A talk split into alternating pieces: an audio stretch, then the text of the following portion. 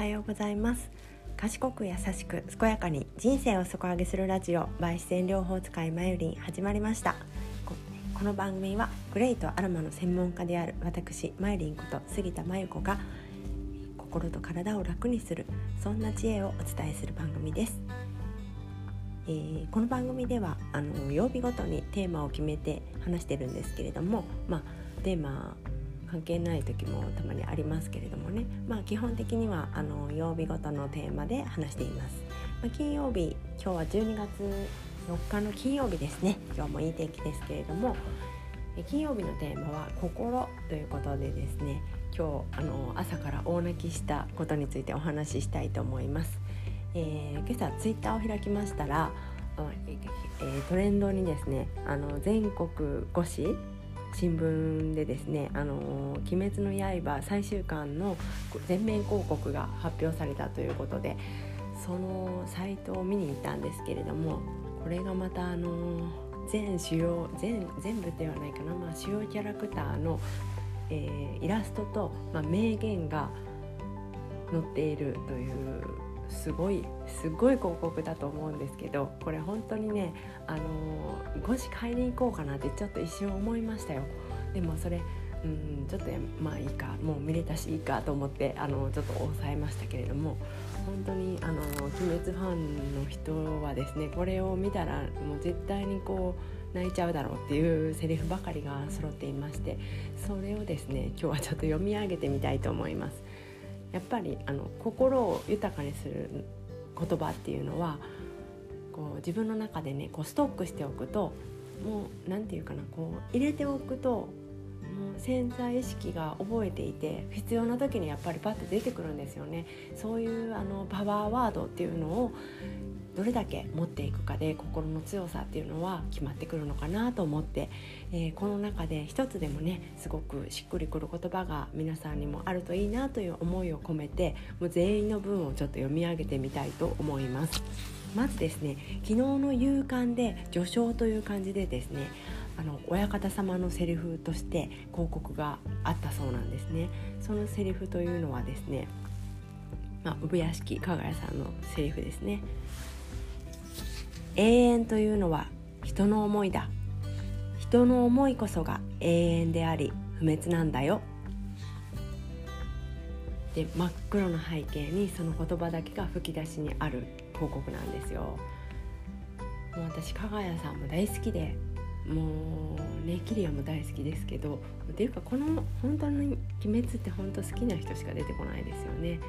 まあ、私はまだ映画見てないんですけれどもあのジャンプであの最終話まで読んでしまった人なので、まあ、どこまでが今単行本で単行本は21にえ21ぐらいからちょっと読めてないのでどこまでがこうオープンな情報なのかちょっとわからないんですけれども、まあ、ほとんど最後だけなんですかね。もう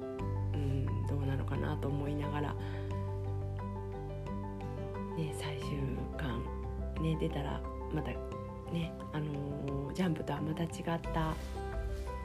4コマとかねそういう裏話とかもあるのでまた読みたいなとは思ってるんですけれどもひとまずですね子どものテストが終わったのでまた週末にでも映画を見に行きたいなとは思っています。煉獄さんね。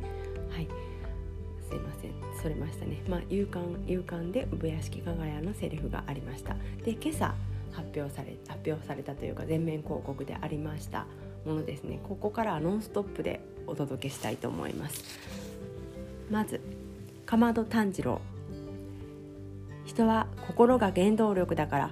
心はどこまでも強くなれる。かなお一人じゃ無理だったけど仲間が来てくれた。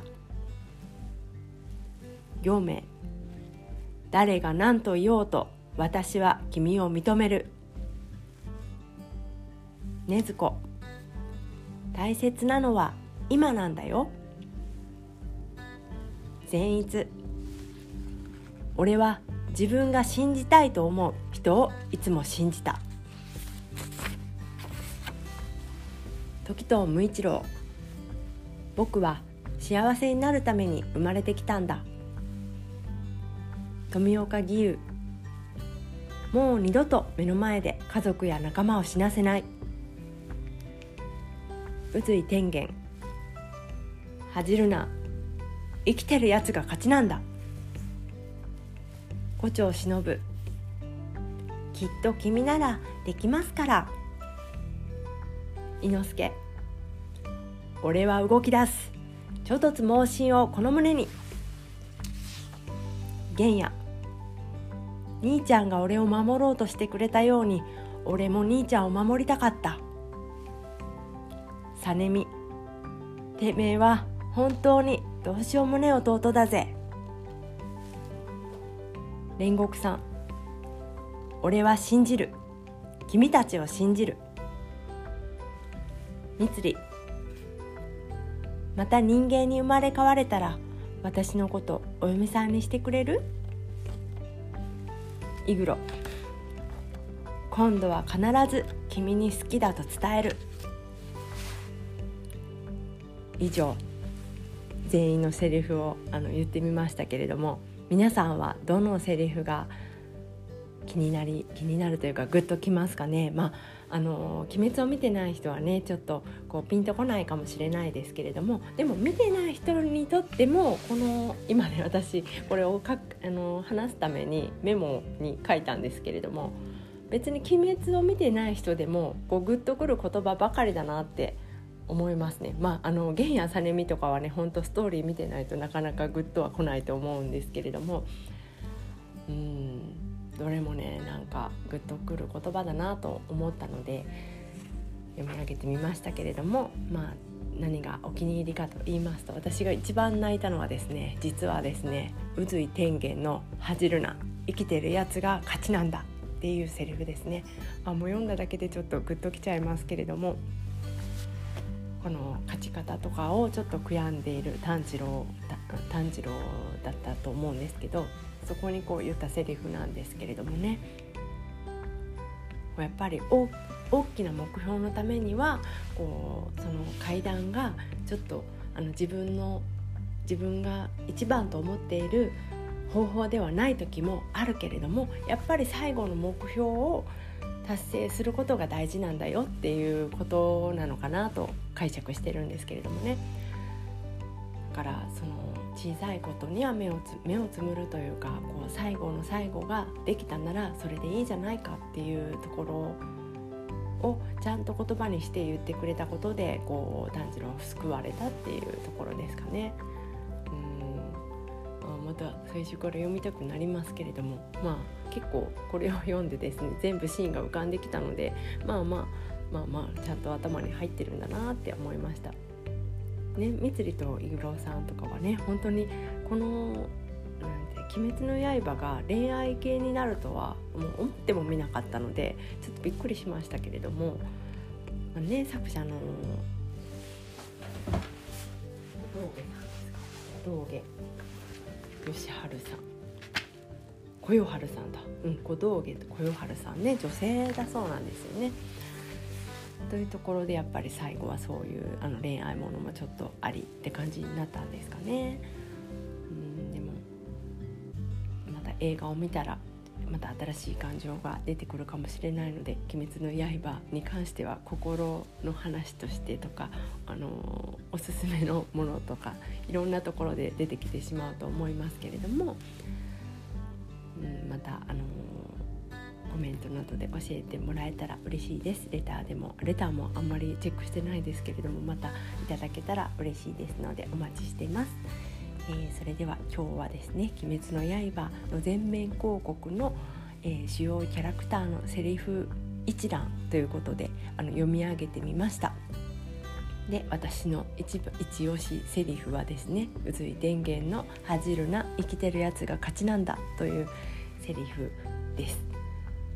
まあそれが一番の人はなかなかいないかもしれないですね。私はだから何て言うんかな。炭治郎的なこうちょっと何て言うんかな。こう一番じゃないところをやってしまっているみたいな罪悪感があるんでしょうね。これがピンときたってことは。うん、だからあの